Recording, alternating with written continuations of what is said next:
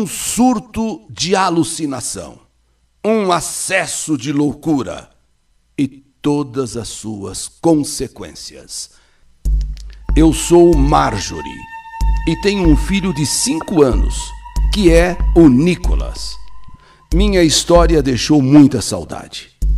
Minha mãe era epilética e também muito nervosa e descontrolada.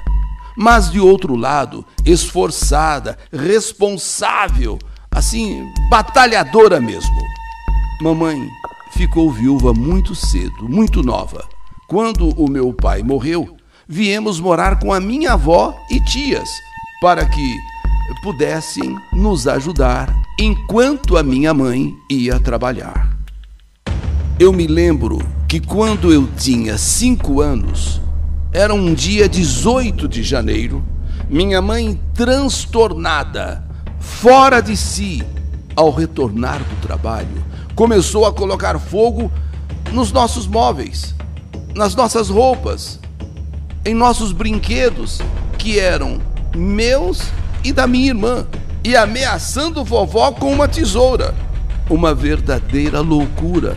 Mamãe era como se estivesse possuída, tomada por algum espírito maligno, sei lá, por algum espírito diabólico. E assim, diante dessa situação, a minha tia escondeu todas as facas de casa, todas. Mas já era tarde, porque ela, mamãe, havia escondido primeiro uma dessas facas em sua roupa.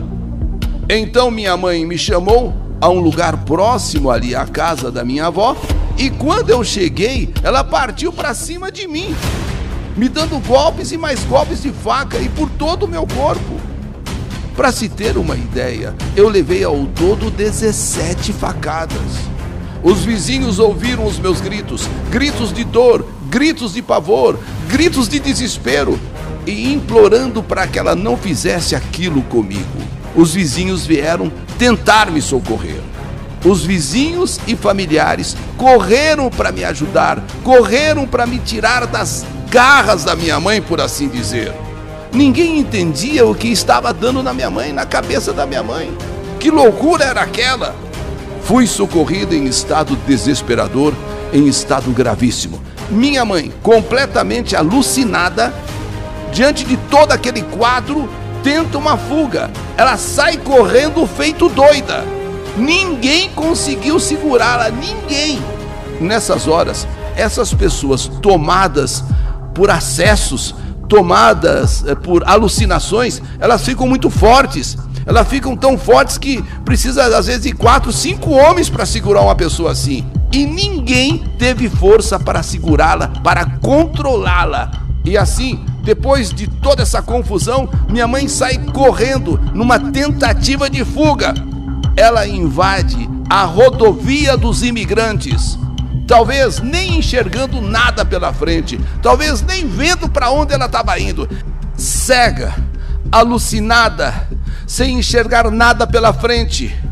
Alguma coisa aconteceu naquele dia na vida da minha mãe, aonde ela veio tentando quebrar as coisas, pondo fogo em móveis e roupas. E sem enxergar nada pela frente, invadiu a rodovia dos imigrantes, quem sabe cega por alguma coisa, quando ela é atropelada por uma caminhonete. Depois de tudo que ela fez, na tentativa de fuga, invade a rodovia dos imigrantes e é atropelada por uma caminhonete. Segundo o motorista, ela se atirou à frente do veículo, não sendo possível evitar o choque. Socorrida, minha mãe. Minha mãe durou apenas duas horas. Duas horas após ter dado entrada no pronto-socorro, veio a falecer com traumatismo craniano contundente. Traumatismo craniano contundente. E eu, com 17 facadas, me recuperei dos golpes e até me recuperei muito bem. Tanto que os próprios médicos se surpreenderam com a minha recuperação. Eu que havia dado entrada no hospital praticamente morta, ressuscitei, vamos dizer assim. Eu me recuperei, eu sobrevivi. No entanto, A minha mãe, naquele acesso de loucura e naquela tentativa de fuga, ninguém conseguindo segurá-la, invadiu a pista da Imigrantes, morrendo atropelada. A minha irmã Elaine Cristina, com sete anos, nesse dia, estava viajando com a sua professora, com a sua classe, com a sua sala de aula, não é, para um passeio. E talvez isso tenha sido para ela uma grande sorte.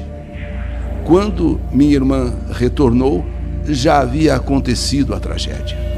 E mesmo vendo meus ferimentos, ela não acreditava que fosse a nossa mãe que tivesse feito aquilo. E chorava, chorava dizendo que queria a mãe de qualquer maneira. Eu quero a minha mãe, eu quero a minha mãe. Ela chorava, chorava, querendo a mãe de qualquer forma. Só depois de muito tempo que ela se convenceu, que ela entendeu e acreditou na realidade dos fatos. Na época, o repórter Gil Gomes esteve aqui no local narrando os fatos para o programa Aqui Agora. Sim, o Gil Gomes esteve aqui e daqui mesmo fez a narrativa do fato que nós tanto lamentamos. O próprio jornal Diário do Grande ABC fez reportagem e outros jornais, aliás, todos os jornais trouxeram essa notícia. 21 anos que tudo aconteceu.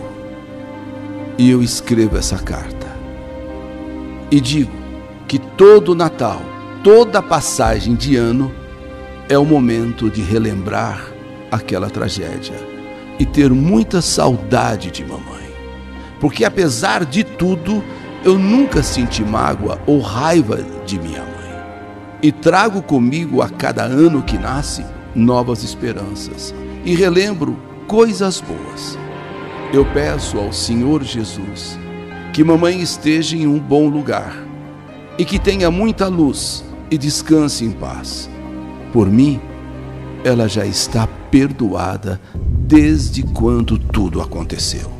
E faço dessa minha carta um exemplo de superação e o quanto me tornei uma mulher forte, pois nunca usei dessa tragédia como motivo de revolta. E ao contrário de muitas pessoas nos nossos dias atuais, por coisinhas banais, acabam justificando isso, aquilo, eh, violência aqui, violência ali, porque lá na minha infância. Não, eu tive isso na minha infância, mas eu superei. Hoje eu sou uma mulher forte, não guardo mágoa, ao contrário, eu perdoei a minha mãe. E todos os dias que amanheço, eu a perdoo e ensino as pessoas também a perdoarem aqueles ou aquelas que um dia lhe fizeram algum mal. É assim que eu tenho vivido. É assim em relação à minha mãe.